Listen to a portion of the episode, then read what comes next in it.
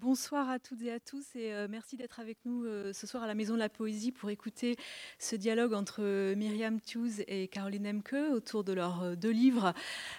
Quand je dis oui de Caroline Nemke qui paraît aujourd'hui même aux éditions du Seuil et ce qu'elles disent de Myriam Tuse paru chez Bûcher-Chastel il y a environ un mois. Deux livres qui ont beaucoup de points communs même si, même si la forme est assez différente, de livres euh, qui parlent euh, de la violence, qui parlent du langage, de l'émancipation par la parole, des structures de la domination et de la manière dont on peut euh, les combattre.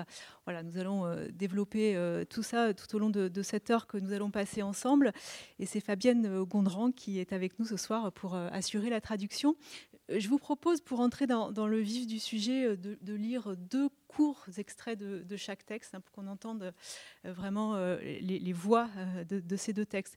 Je vais commencer par, par celui de, Caroline Emke, Quand je dis oui. C'est un passage qui est, au début du livre. Dans mon enfance, les rares fois où les choses considérées inexprimables devaient être nommées, on y faisait allusion par un mot en dialecte. Amberlificoteur, disait le Plattdeutsch du nord de l'Allemagne, et même les enfants qui ne le parlaient pas percevaient la menace indéfinie, le mal sourd qui faisait planer ce mot, que faisait planer ce mot, pardon. Ne te laisse pas emberlificoter, nous disait-on avant de nous envoyer dans le vaste monde, à l'école ou au terrain de sport. Un terme qui touchait au danger, mais en décalé. Comme si le dialecte pouvait amortir ce contre quoi il fallait nous mettre en garde. On nous interdisait de répondre à un inconnu qui nous emberlificoterait, comprendre, nous adresserait la parole avant de nous emmener avec lui. Mais ce qui se passerait une fois que cet inconnu nous aurait pris, motus et bouche cousue. Nous l'acceptions sans broncher, nous l'acceptons toujours.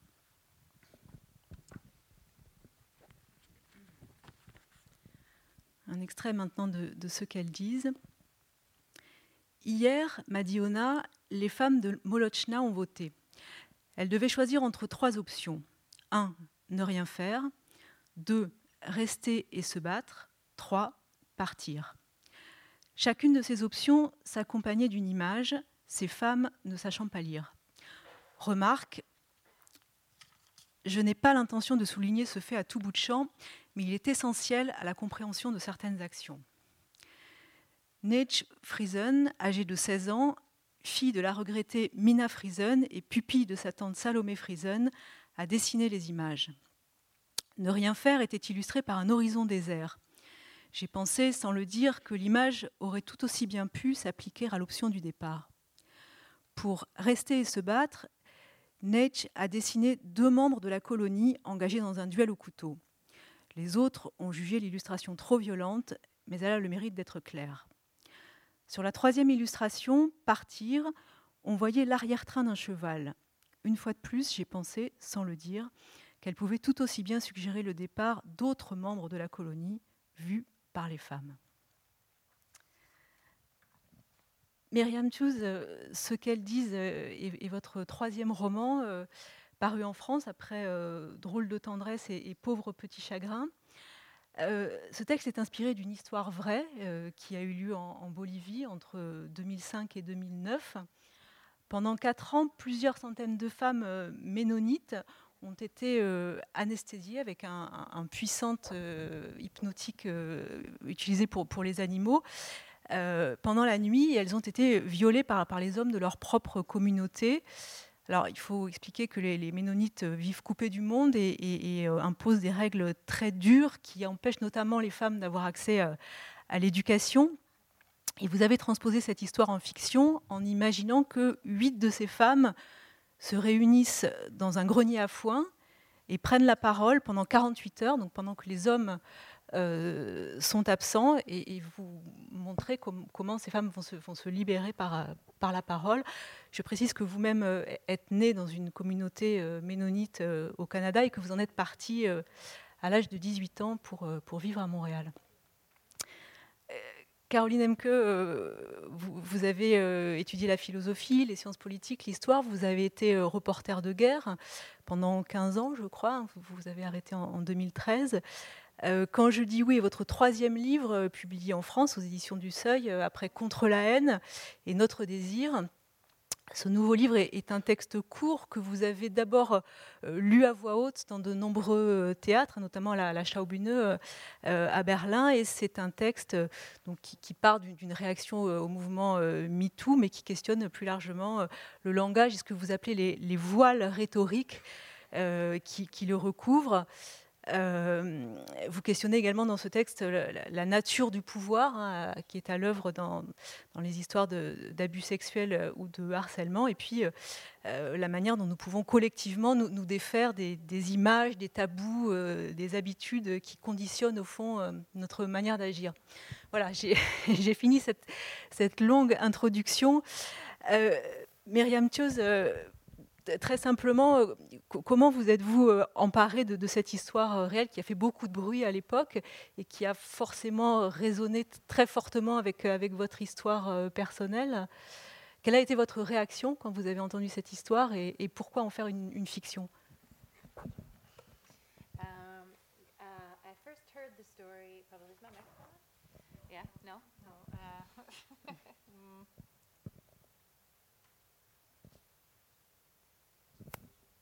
C'est bon Hello? Hello? Is that better?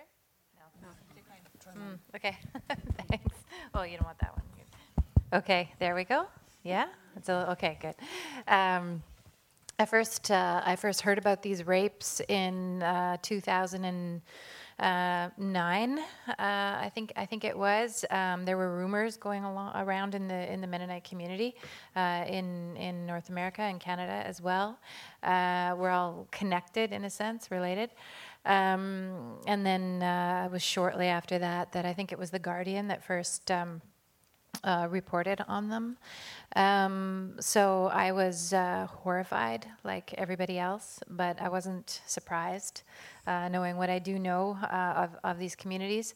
Um, and um, you know, the, it's it's a specific kind of community. I mean, these this this colony, uh, this closed ultra conservative colony in Bolivia where these rapes occurred, um, is uh, yeah, it's. I mean, it's it's an ultra conservative, isolated, self police colony, um, and, and um, you know, there's there's very there's no recourse uh, basically for these women. You know, when when these types of things happen or when any kind of crimes happen.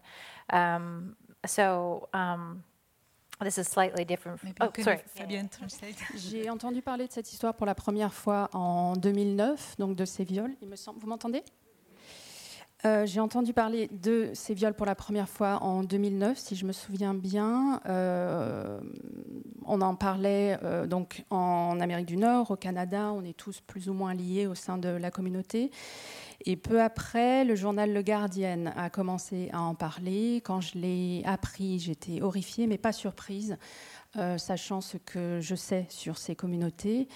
Et cette communauté en particulier en Bolivie est extrêmement isolée et ces femmes n'avaient absolument aucun recours et n'ont aucun recours quand ce genre de fait se déroule. Caroline Emke, quel est le, point de départ ah, ah pourquoi faire de la fiction? Oui, il y avait une deuxième partie de la question, en effet. Merci. Right, right. thank you. Merci. Why fiction? Um, yeah, I mean, I'm a fiction. I'm a fiction writer. I'm a novelist. Uh, that's where I go. it's my first, you know, um, thought is to cr- create narrative uh, you know, uh, create a set of characters, etc., um, to fictionalize, you know, um, in order to, I guess, order my own experience, um, in order to uh, address the questions that I have, the questions that I had when I heard about these uh, rapes. And again, and this isn't anything new, and in fact, probably a cliche, but for me, uh, fiction is a way of getting uh, closer to the truth of something um, than, than, than nonfiction. But again, it's, it's just it's it's what it's you know the sort of natural uh, expression for me.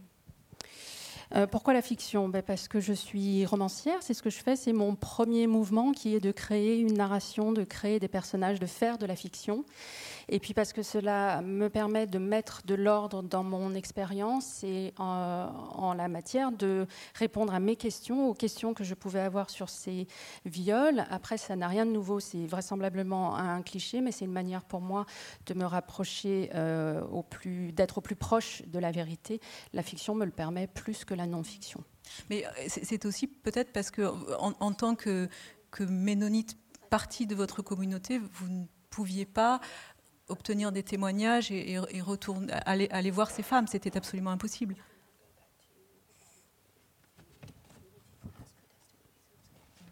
I, I can't go. I'm not welcome in this particular colony or any closed ultra conservative colony. That's um, uh, outsiders aren't welcome. But especially I wouldn't be um, allowed in. I mean, they. I've asked. There have been people, women especially, who have come to my readings, you know, in in, in Canada and other places, and and have said.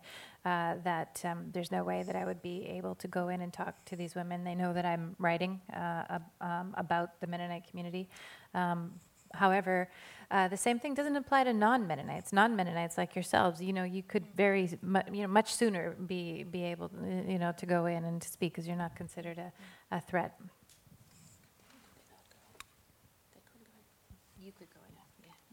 Euh, moi, je ne suis pas la bienvenue dans ces euh, communautés ultra conservatrices, parce que, et notamment la mienne, mais aussi les autres, parce que je l'ai quittée, je suis considérée comme euh, outsider.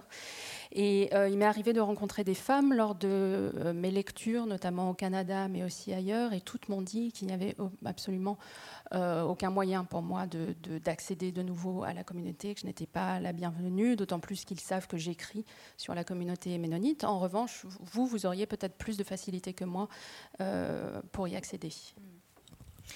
Caroline Emke, quel est le, point de départ de, ce texte? Hein, Je le disais tout à l'heure qu'il était un texte que vous avez d'abord euh, lu euh, devant un public pour le théâtre. pourquoi cette, cette, forme spécifique pour, pour traiter de ce sujet?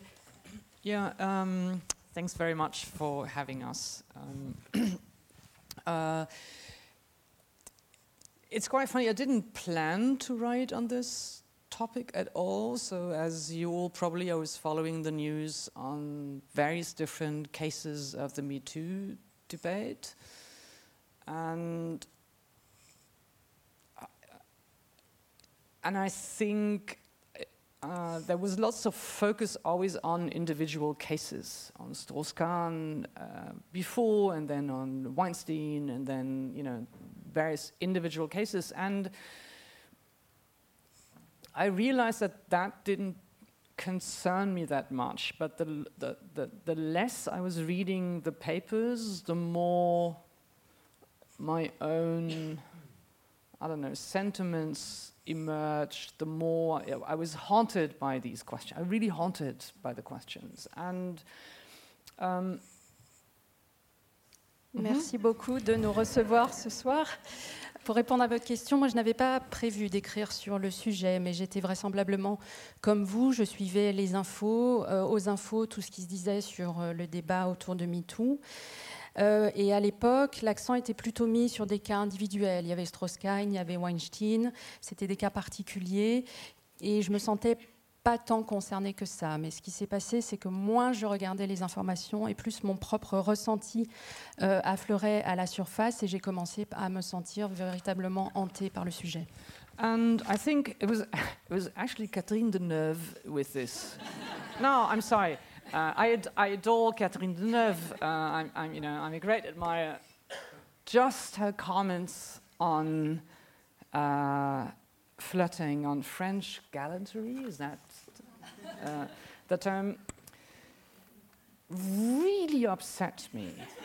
really upset me. No, no, I'm, I'm, you know, because I, you know, I, I think I was so furious because I do not want this discourse on the questions of violence and the questions of sexual abuse to suggest that the people criticize violence are not people who don't want sexuality and desire. We do want sexuality and desire. We just don't want abuse. But abuse is not sexuality. So I think I was really, really furious about this kind of suggestion that you know, you can have only either or. Et c'est quand j'ai entendu Catherine Deneuve, qui est qu'au demeurant, j'adore, j'admire son travail, mais quand elle a fait ce commentaire sur le flirt, la galanterie à la française, je crois que c'était l'expression, que vraiment ça m'a contrariée, vraiment j'étais hors de moi et j'étais furieuse parce que je ne voulais pas de ce discours euh, qui tend à dire que euh, les gens qui ne veulent pas des abus sexuels et de la violence ce sont des gens qui ne veulent pas du désir dans la sexualité comme si les deux choses étaient, euh, devaient être dissociées alors qu'il euh, faut dissocier l'abus de la sexualité et je n'aimais pas ce sous-entendu qui tendait à dire que ce n'était pas ce que l'on souhaitait.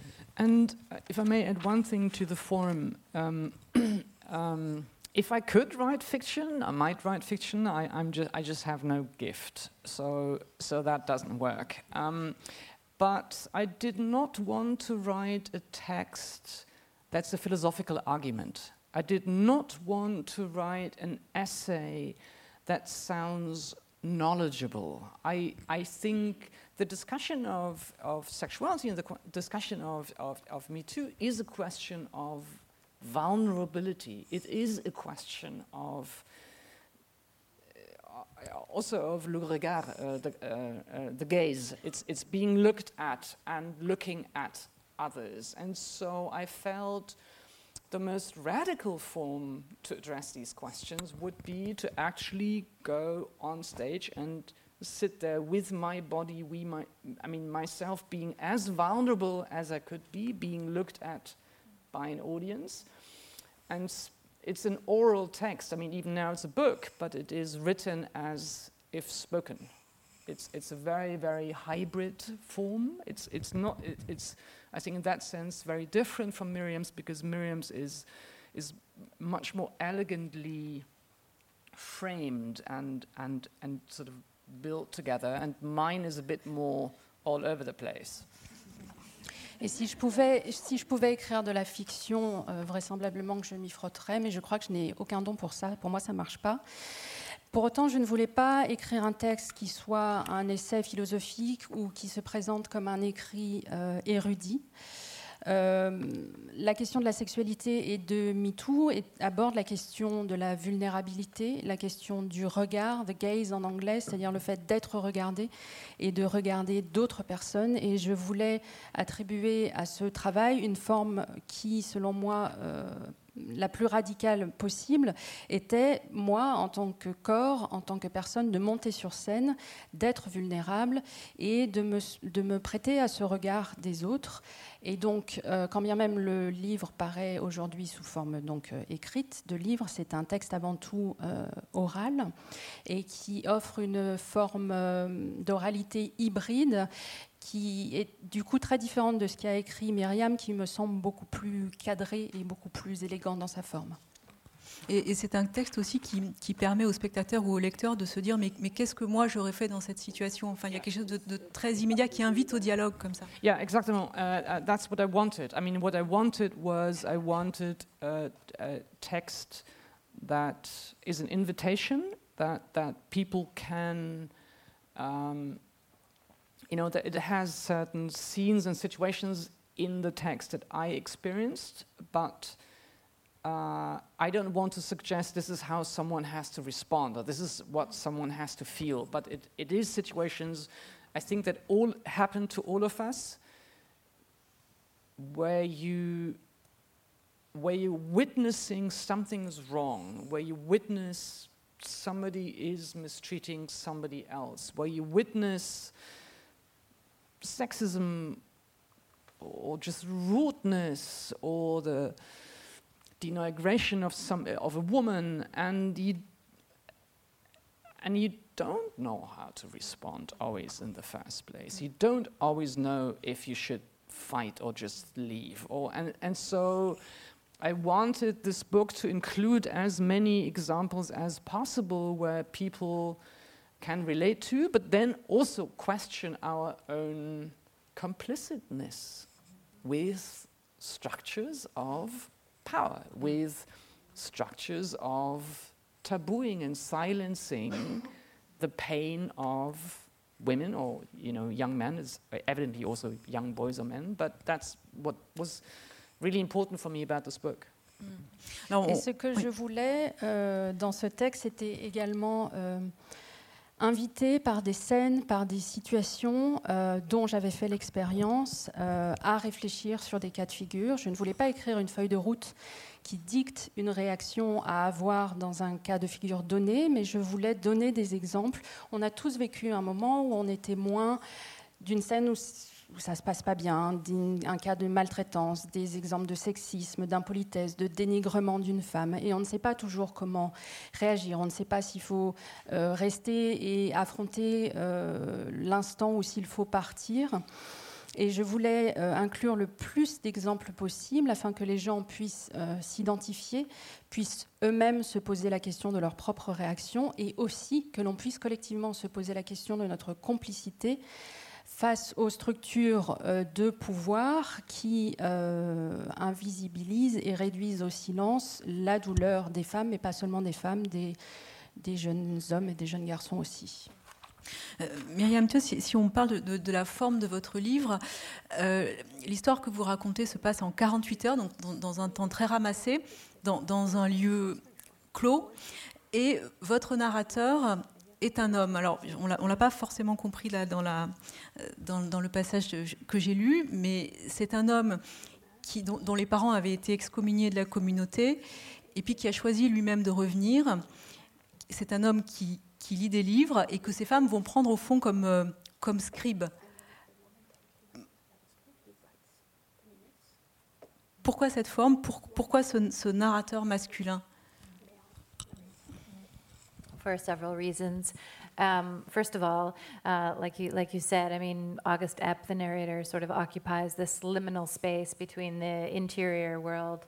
Uh, of the of the colony and the external world, and can bring that kind of anecdote and that kind of you know sort of um, snippet of thing to the to the narrative, which is, allows for a type of breather in a sense for the for the uh, for the reader um, from from the kind of harsh harshness of of uh, of the reality of the women's lives. And, and um, but there are more important reasons. Um, I, I, first of all, the women are illiterate um, in, in this community. They don't read and write. So when I determined that it would be the context of the book would be the minutes, uh, somebody would need to take the minutes, and, and it would have to be a male. In the end, the minutes are, of course, irrelevant. Uh, they don't matter.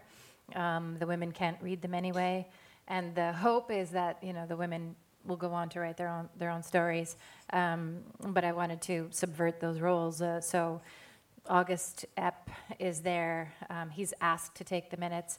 Uh, he's there to listen and to learn, uh, and then to do with uh, this information, you know, what, what he thinks is best. Uh, and the women are the philosophers, the doers, the planners, the thinkers.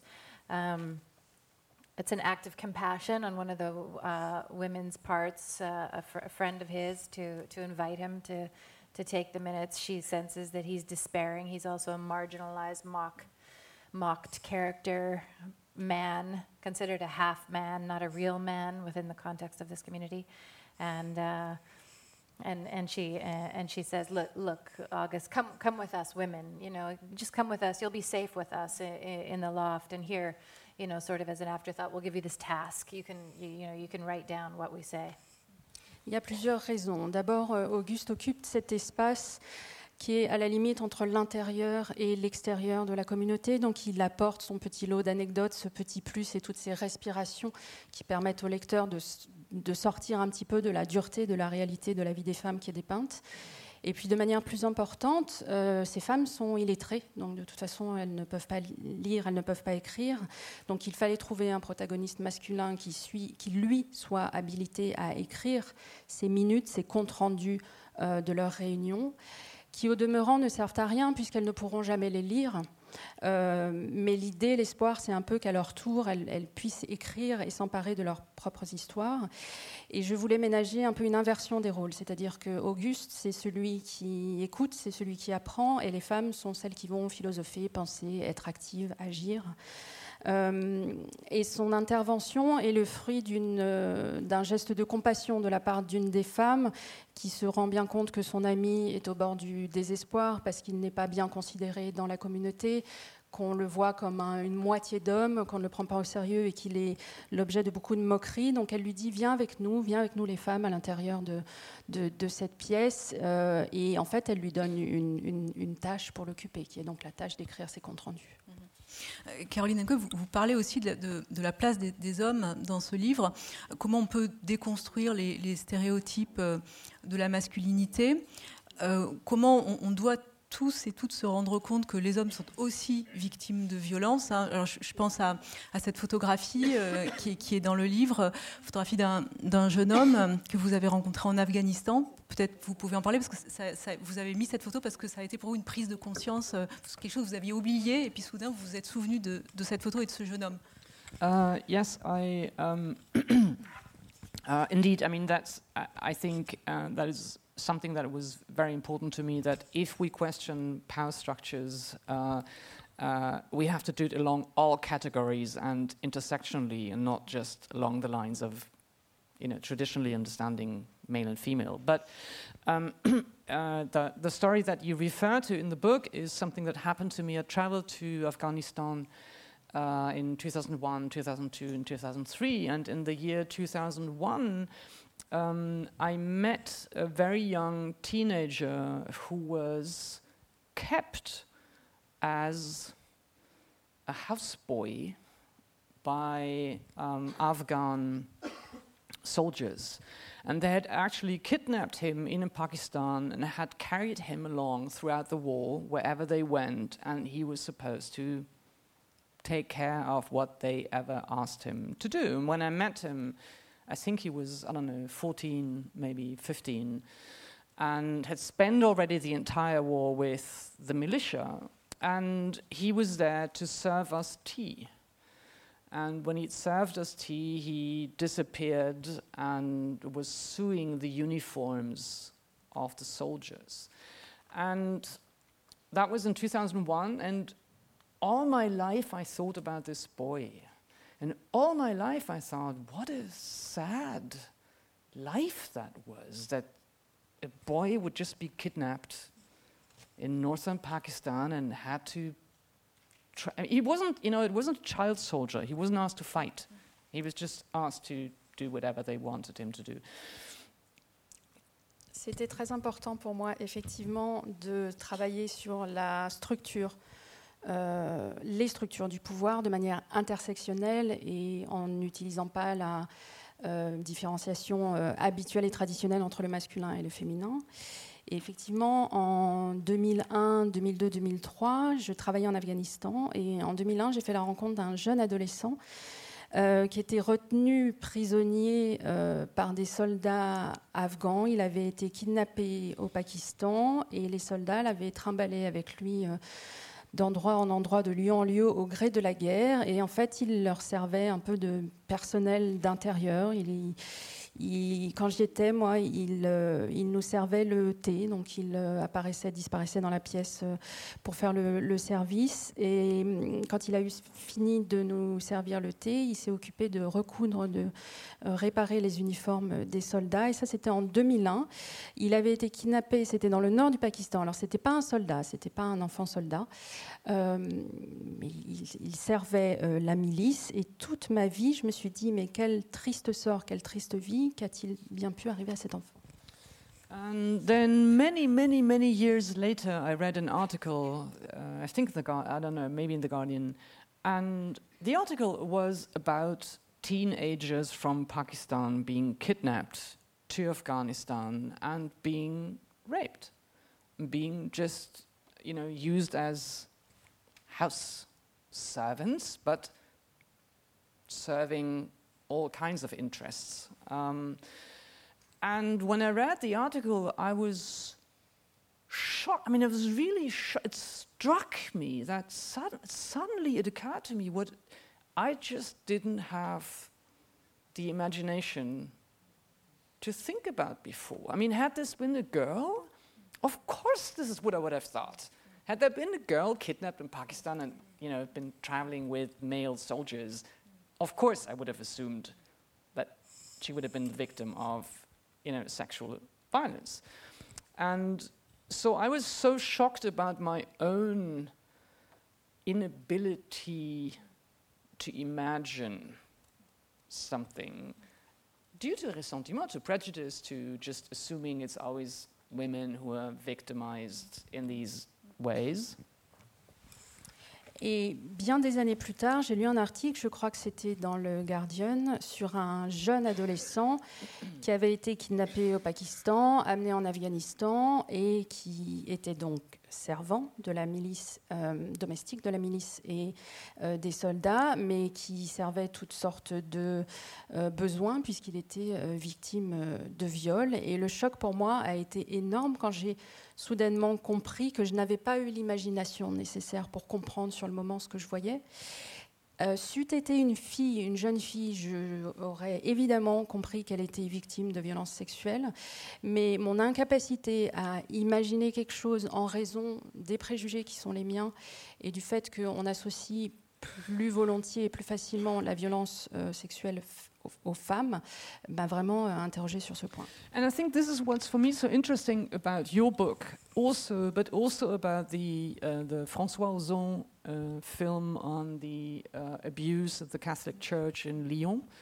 Um, is in the film there's many women, you know, the mothers or the secretary who knew something was wrong, but they just couldn't imagine really these deeds.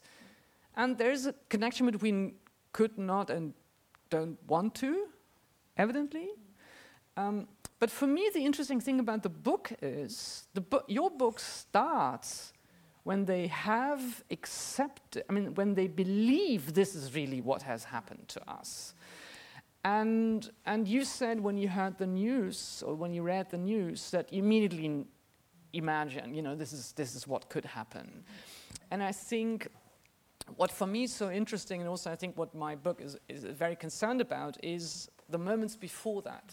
That how do we actually read reality? How do we actually come to understand the structures of violence and, you know, uh, and, and the structures of pow- power if we're permanently, permanently, permanently growing up with a certain language, certain taboos, certain practices, certain rituals, certain institutions that socialize us into these, you know, lies. Um, and so that's what I found fascinating about the book, and that's where, but I start sort of somewhere else. Sorry, that was long. Et votre livre, euh, et d'ailleurs ça m'a fait penser au film de François Ozon sur les abus de l'Église catholique euh, à Lyon. Euh, il, y a, des personnages féminins dans ce, dans ce film, des mères, des secrétaires, qui sont pareils, qui ne pouvaient pas imaginer les faits. Après, la frontière est très fine entre ne pouvait pas et ne voulait pas. Euh, et là où votre livre est très intéressant, c'est qu'il commence au moment où les femmes ont conscience de réellement ce qui s'est passé et, le croient et le prennent euh, en tant que tel. Et d'ailleurs, vous avez dit vous-même que lorsque vous aviez euh, appris ce qui s'était passé en Bolivie, vous n'étiez pas surprise. Et ce qui m'intéresse, moi, ce sont tous les moments qui se déroulent juste avant cette prise de conscience, c'est-à-dire comment passons-nous à une lecture de la réalité. Comment comprenons-nous les euh, forces à l'œuvre dans la construction de la euh, violence, dans les constructions de pouvoir? Euh, Qu'est-ce qui fait que le langage, les tabous, les rituels, les institutions nous mettent dans une posture sociale qui fait que l'on accepte les mensonges? Vous voulez répondre, Myriam? Yeah, I mean, you know, it's it's true. This type of sexual violence is so commonplace. It's normalized. It's um, it's expected. It's sanctioned in in these types of uh, you know religious, patriarchal, fundamentalist, authoritarian communities. Uh, run and organized um, by the religious male leaders of the community with no outside um, interference. So, um, you know, it, it, um, you know, it's just sort of, I mean, the, the numbers of the statistics, the numbers of domestic assault, sexual violence are so high in these communities. Um, my, my mother was a, a social worker uh, for, for a while, and uh, um, one of her, her clients uh, who had managed to uh, escape uh, one of these colonies, the, the entire family had left and gone from the ultra conservative colony in South America to our less conservative but still conservative colony in Canada. And, uh, and, and she had, uh, this woman, this mother, uh, had, had said to my mother, you know, well, things are good now, you know. Um, now my husband is, is leaving me, me alone and, um, uh, and, and, and, and going after our, our teenage uh, daughters. And for her, it was a relief from the constant uh, attacks and the constant violence. And so, um, and again, I mean, it's it, again. That's why I say that I wasn't surprised. You know, I mean, in the scripture itself, wives submit to your husbands, children submit to your fathers, and, and it is a fundamentalist, um, you know, interpretation of, of, of the scripture, uh, and um, it, it's just uh, it's just so commonplace, and and um, um, there's no, as the men are entitled, the women, as the men are entitled, the women are dehumanized, and it's, it's, it's understandable. You can, you can imagine how these types of things happen. Et euh, cette violence sexuelle est tellement répandue, normalisée, attendue dans les communautés religieuses patriarcales, euh, fondamentalistes et, et, autoritaires dont il est question dans le livre. Euh, que c'est effectivement accepté en tant que tel, puisque ce sont des communautés qui sont tenues par euh, des chefs, des leaders qui sont des hommes, euh, qui n'ont aucune, euh, aucune interférence venant de l'extérieur pour les arrêter. Et les statistiques, les chiffres sur la violence domestique dans ces communautés sont, faramineux, sont très très élevés. ma mère a travaillé comme assistante sociale et elle a eu un jour affaire à une femme qui s'était échappée avec sa famille d'une communauté d'Amérique du Sud euh, ultra-conservatrice pour arriver dans notre communauté à nous, qui était un petit peu moins sévère hein, au Canada. Et euh, cette mère a raconté à, ma mère qu'elle était plutôt contente et soulagée parce que son mari l'a laissée tranquille et s'en prenait dorénavant à ses filles adolescentes. Euh, ce qui montre le climat de violence euh, constante à l'œuvre dans ces communautés, ce qui explique pourquoi tout à l'heure, euh, une fois encore, je disais que je n'étais pas surprise. C'est une lecture fondamentaliste de la Bible qui dit qu'il faut se soumettre à son époux ou à son frère. C'est une lecture qui pose l'homme comme étant celui qui a le droit de faire et qui déshumanise de fait la femme.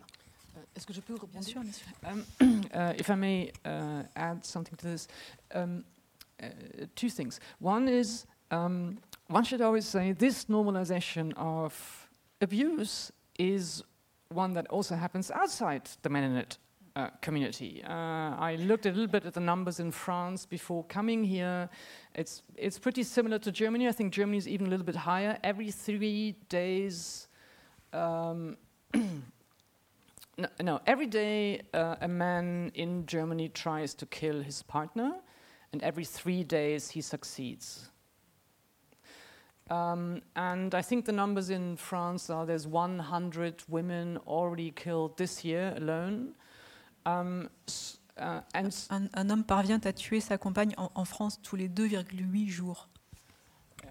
And so I think what's, what is, I think what what's politically or philosophically interesting and uh, annoying to me, énervé, uh, uh, really annoying to me, is that despite the fact that it's such a normal state of affairs, despite the fact that it's even in communities that we don't consider fundamentalist, but we consider them democratic, this is a normalcy, and there's no consciousness for this. There's still the assumption that the violence or the sexual abuse happens on the street outside by strangers, when in fact it happens predominantly within your own relationships with, with your own partners. Si je puis ajouter deux choses. Euh, la première, c'est que cette normalisation, elle est à l'œuvre aussi en dehors des communautés euh, ménonites. Je regardais les chiffres euh, en France avant de venir, ils sont semblables à ceux qu'on a en Allemagne, c'est-à-dire en Allemagne, chaque jour, un homme tente de tuer sa partenaire et il y parvient tous les trois jours. Euh, en France, il y a déjà 100 femmes ou plus de 100 femmes qui ont été tuées cette année. Est-ce que 130. vous 130 Donc euh, voilà, euh, tous les 2,8 jours. Et ce qui politiquement et philosophiquement est à la fois intéressant et extrêmement énervant à mon sens, c'est malgré on essaye de nous faire passer cet état des lieux, donc malgré la normalité de cet état des lieux, euh, on sait que ce sont des actes qui n'ont pas lieu dans des euh, milieux fondamentalistes, mais dans des milieux euh, tout à fait démocratiques.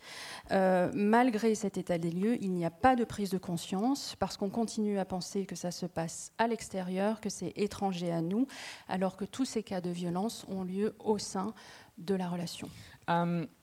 Uh, Germany, evidently, whenever there's a refugee or a Muslim or migrant uh, who attacks a woman, there's a huge press coverage. Whereas when it's happening on an everyday basis, you know, between white, uh, you know, German citizens, there's not that much coverage.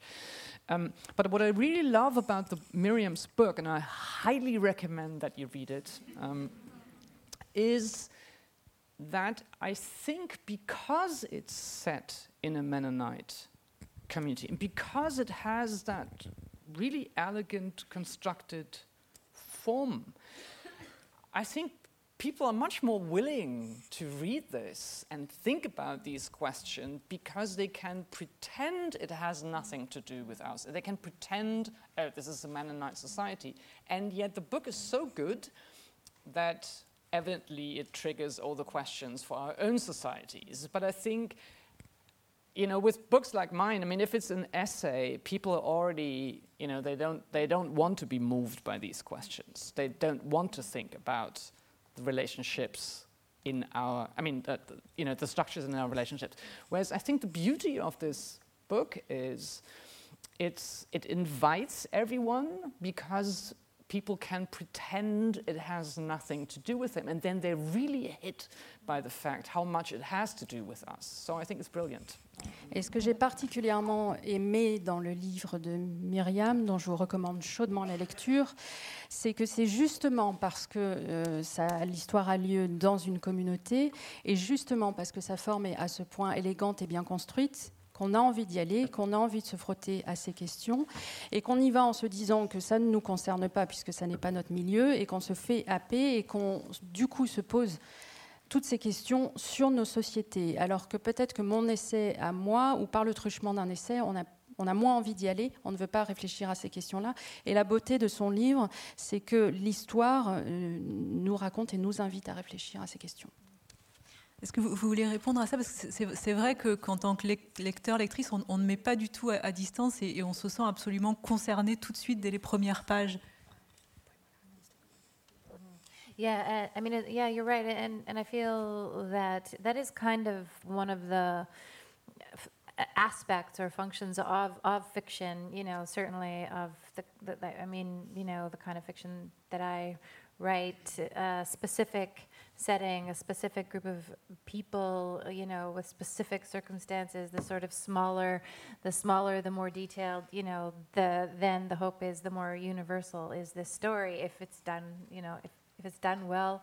But but um, um, I, I've been so surprised, um, you know, on, on, the road promoting the book or talking about the book, discussing the book with um, people, uh, how, how much. Um, you know how much how much uh, they they do relate. You know, secular urban educated ed- educated women saying you know this, this, is this is this is happening in our society as well. Um, the idea that we're not believed uh, or that when we do say if maybe we're believed we're told to you know yeah but i mean that happens right? You know i mean it's not a big deal. I mean you weren't this or you weren't that you were only that. So therefore you know that constant rationalization that constant minimalizing of the violence. Uh, and uh, so, um, yeah, and, and, and, and as far as, you, know, the idea of the readers thinking about this group of, of kind of freakish people, of, of people that, I mean, the, the whole, uh, you, you, know, um, definition of them is basically, you know, in the world but not of the world. So they're living in very isolated parts of the world and not entering into the world very often. And certainly, it's not the women who do. If they leave the colony, they must be accompanied by men, etc. It's easy for us to think of these people as almost not real, uh, almost as uh, you know the, these sort of cult, you know, members, freakish medieval, you know, kind of society.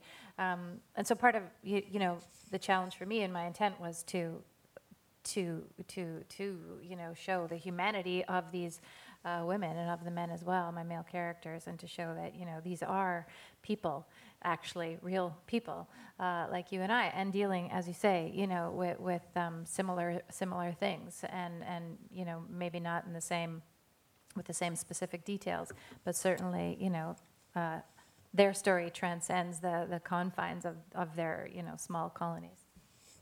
C'est un aspect, et c'est certainement la fonction de la fiction, en tout cas dans ma manière de l'aborder, c'est de partir de lieux, de gens, de situations et de choses très très détaillées, très très minutieuses, en espérant euh, à partir de là pouvoir créer euh, un propos d'une plus grande universalité, en tout cas si c'est bien fait. Euh, et tout au, long de la promotion du livre, quand j'étais sur la route, que je suis allée à la rencontre des lecteurs et des lectrices, j'ai toujours été étonnée euh, de voir des femmes qui venaient d'un milieu urbain, religieux qui avaient étudié venir me parler euh, et me dire mais euh, nous non plus euh, quand on parle on ne nous croit pas. Et si on nous croit on nous dit oui mais c'est pas très très grave. Et il y a sans cesse ce mouvement qui consiste à minimiser la violence et à la rationaliser. Et effectivement ce que j'ai voulu créer dans ce livre pour le lecteur c'est de dépeindre cette, espèce de, de, parade monstrueuse, c'est-à-dire que les gens dans la communauté sont dans le monde mais ne font pas partie du monde parce qu'ils sont à la marge et les femmes de toute façon n'ont pas le droit de sortir de la communauté sans être accompagnées par un homme.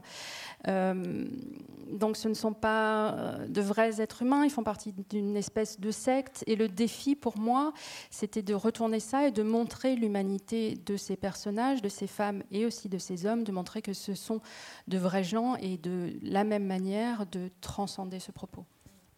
Euh, vous parliez à l'instant de, minimiser la violence. Euh, minimiser la violence, ça, passe par les mots euh, ou, les mots qu'on ne prononce pas.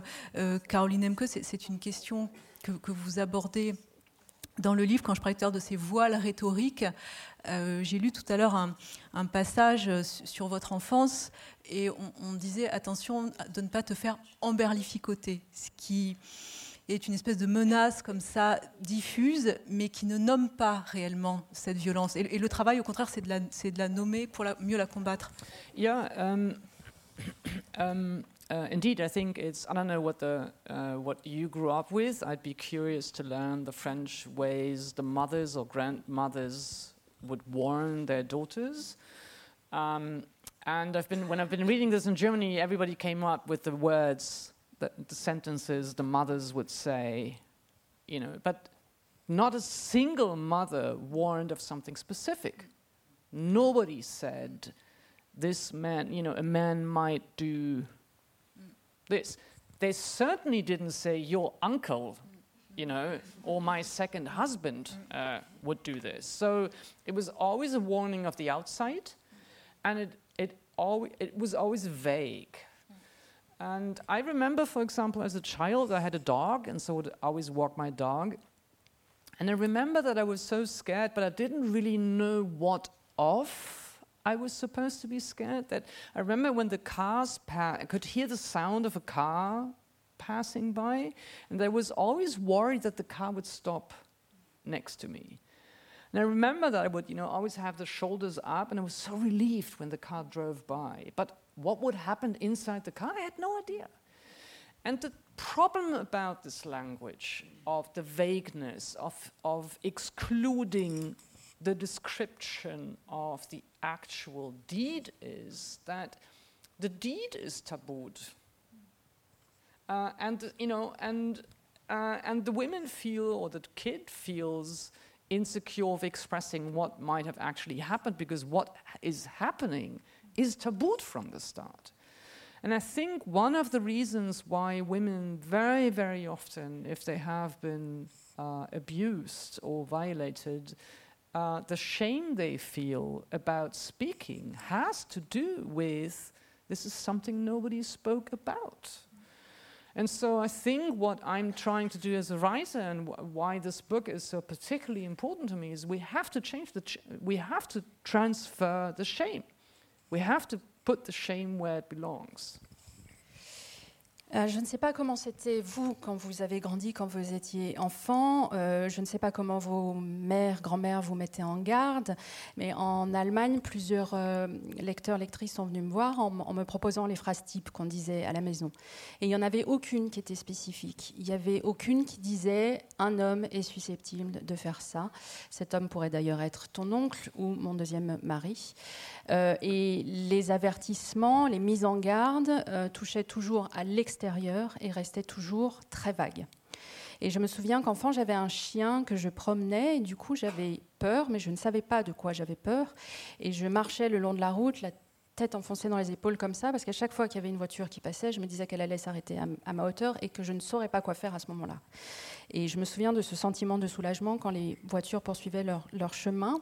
Et c'est ce- ce vague, cette exclusion de la description de l'acte en elle-même qui fait que l'acte devient tabou et que du coup naît cette insécurité à exprimer ce qui s'est passé, puisque d'emblée ce qui s'est passé est quelque chose de tabou. Euh, D'où la honte que ressentent les victimes de violences sexuelles, parce que tentative est faite de parler d'un non-dit. Et je pense qu'il est important, et c'est ce que j'essaie de faire par le truchement de ce livre, de changer euh, la, la focale et de transférer la honte et de redonner la honte à son propriétaire. Myriam Tous, dans votre livre, euh, l'émancipation de, de- de ces femmes passe par les mots, par, par la parole. Et, et voilà, c'est c'est comment on met des mots sur la violence et, et- et c'est comme ça qu'on commence par, par les combattre. Yeah, yeah, absolutely. Um, I think that um, I mean uh, until until I wrote this book, although maybe a, uh, a little bit before, but with this book especially, the um, I realized how threatening it is, uh, especially to men. Um, th- this idea of, of women getting together and talking. um, you know, this is a, re- a re- it's a it, took it took me a while. I'm a slow. I'm slow. I'm slow learner. Yeah, a- and uh, you know, um, it's really a revolutionary act. I knew that uh, uh, many men, and particularly Mennonite uh, men, were angry with the stuff that I had written before this book, and now they're very angry. But uh, but but um, you know, I yeah, I, I you know, I thought, wow, yeah, it's true. You know, it's it's threatening, and um, that ability to, um, I think one of my characters says this at some point, and I can't quote it uh, directly or exactly, but you know, it's it's very it's very satisfying to name um, the thing that ails you, you know, the, uh, and um, and it's only through language, of course, that we can begin to understand what's happening to us and change. Um, but it's, sorry. Rumpelstiltskin? Rumpelstiltskin? Yeah. The the, fa- the, the yeah the guy on the island yeah or the old guy. Sorry, once forever. once you can once you know the name of it, it Yeah. can't haunt you anymore. It loses its power. Yeah, yeah, yeah, absolutely, absolutely, yeah. And so, you know, so, so yeah, so the idea of language and talking is, uh, yeah, absolutely an, an act of, um, of resistance and, and change, the first, the first step. Jusqu'à ce livre, je n'avais pas vraiment réalisé à quel point ça pouvait être menaçant, notamment pour les hommes, l'idée que des femmes puissent se rassembler pour parler. Oui, je suis un peu lente, je m'en étais pas rendu compte avant, à quel point c'était un acte révolutionnaire. Et au sein de la communauté ménonite, les hommes étaient déjà euh, très mécontents, euh, parce que j'avais déjà écrit avant sur la communauté, mais là, après ce bouquin, ils étaient carrément furax. Euh, il y a cette, capacité. Alors, un de mes personnages le dit, je ne saurais pas vous le, citer euh, précisément, mais explique à quel point c'est satisfaisant de pouvoir mettre des mots sur les choses qui lui font du mal. Et euh, donc, c'est ce que vous disiez sur le fait qu'une fois que l'on peut nommer les choses, elles cessent d'exercer un pouvoir sur nous et elles arrêtent de nous hanter. Alors malheureusement, je, me rends compte qu'il nous reste déjà plus beaucoup de, temps. Euh, peut-être euh, une ou deux questions euh, politiques, enfin sur vraiment sur, la réception du, mouvement MeToo dans, dans, vos pays respectifs, en, Allemagne et, au Canada, parce que c'est peut-être un peu différent de ce qui s'est passé en France. c'est notamment intéressant, Caroline Emke, de, de, parler de la différence que vous faites entre le slogan MeToo et le slogan Balance ton port ah. qu'on a eu nous en, en France. yeah, uh, uh, I, I, I, write a little bit in the book about the French uh, slogan, Balance ton port. Um, I remember I had the first discussion actually with Fabienne about this. Um, and um, it, uh, to me, there was, the, the, there was a huge problem about the slogan. Uh, uh, not just the language, I'm not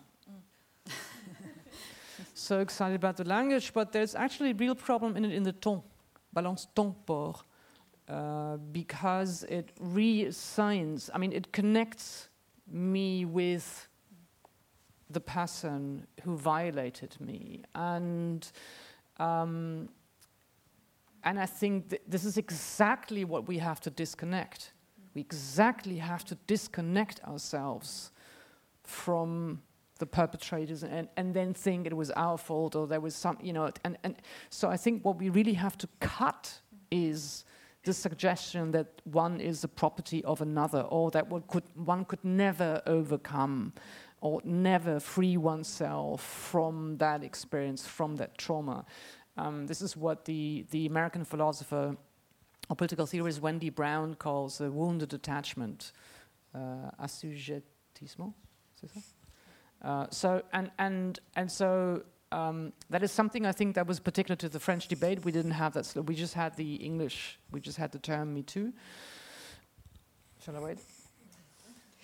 Euh, j'ai écrit, écrit un peu à, à, ce propos dans le livre sur le, donc le hashtag Balance ton port, qui, à mon sens, pose un gros problème, d'abord par le choix du mot et puis par le choix du ton, ton port, c'est-à-dire qui, qui réassigne le port à une personne, qui crée un lien entre moi et la personne.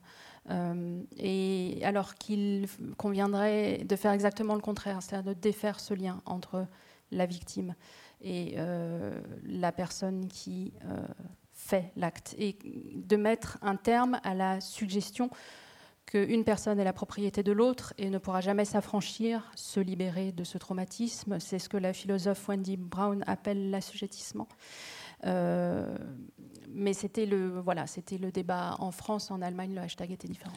And one, one last thing, I think maybe on the political the, the, the, political instrumentalization. Evidently, uh, in Germany as in France, we have a right radical. They're not right populist. They're right radical and right extreme movements and parties um, who um, have a very asymmetrical view on sexual violence and abuse, um, and who also have a narrative that is anti feminist, um, racist, anti Semitic. Uh, very authoritarian, and as in many, many other countries in the world. And I think what was important, I think what remains important, is that one doesn't allow the political discourse to suggest oh, feminist issues are sort of second, you know, secondary issues, like refugee issues are secondary and LGBTIQ are secondary. The real issues are those of the white working class.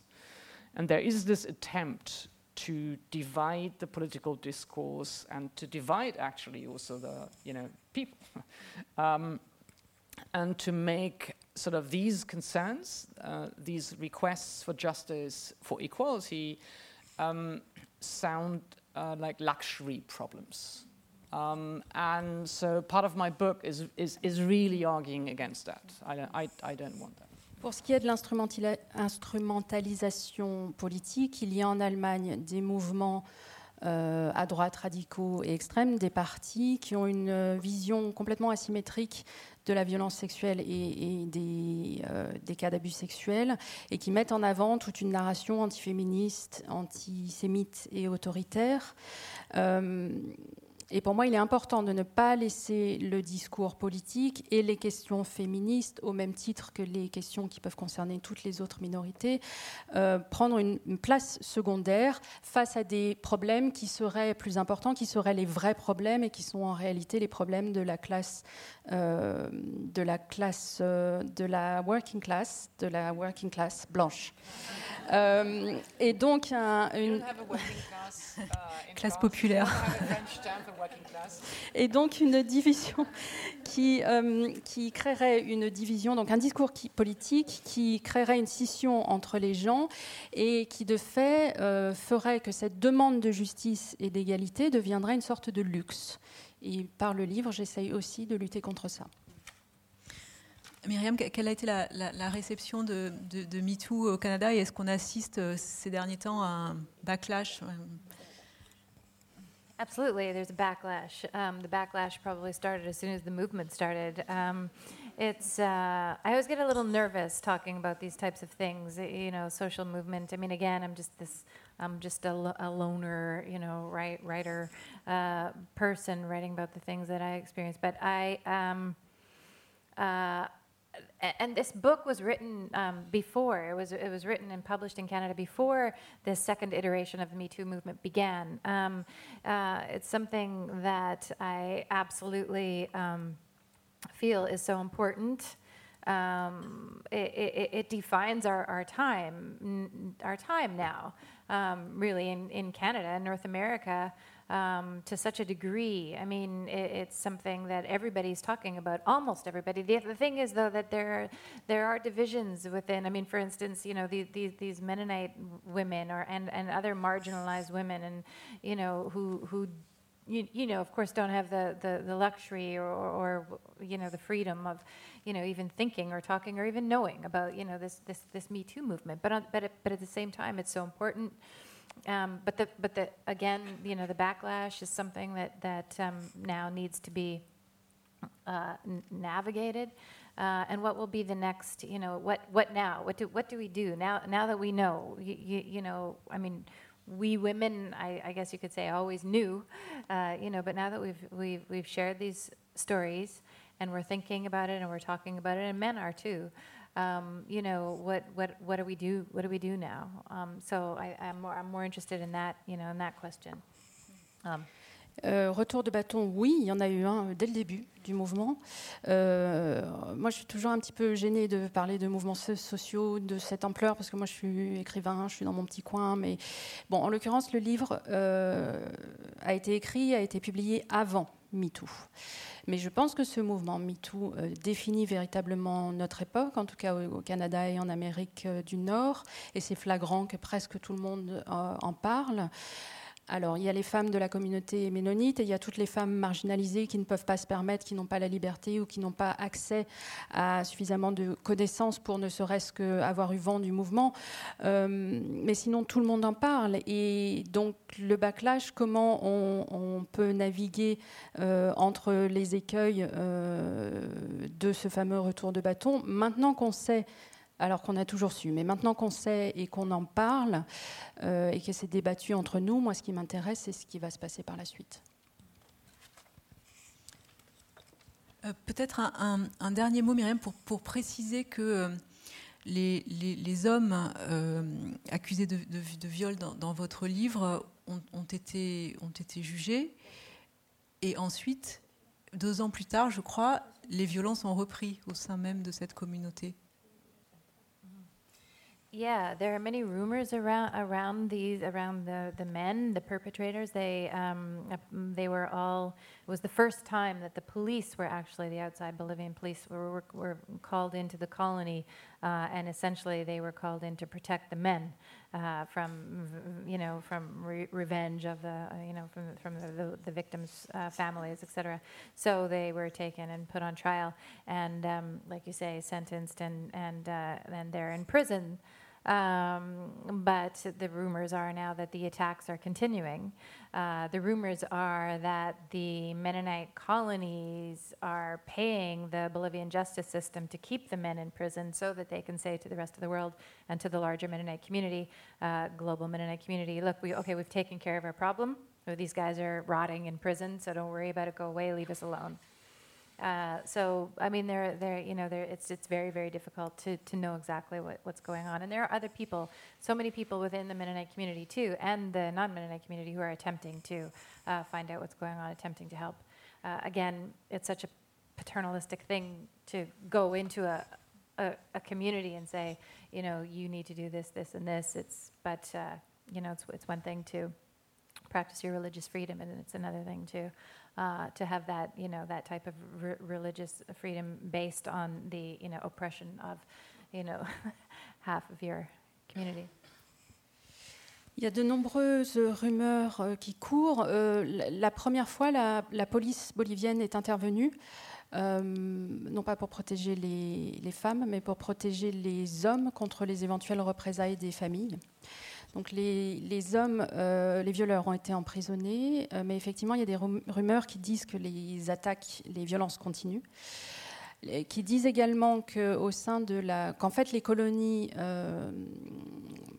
payent le système euh, judiciaire euh, en pot de vin pour que les hommes soient euh, emprisonnés, ils restent et pourrissent en prison de manière à pouvoir dire mais regardez, nous on les a collés en prison, tout va bien. Après, c'est difficile d'avoir une démarche paternaliste qui consiste à aller voir ces communautés en disant vous devez faire ci, vous, devez faire ça, mais je pense qu'il y a quand même un pas entre la, la liberté d'exercer sa religion et puis la liberté d'exercer une religion qui repose sur l'oppression de la moitié euh, de sa propre communauté. Merci. Merci à, à, toutes les deux. Je rappelle les titres de vos livres.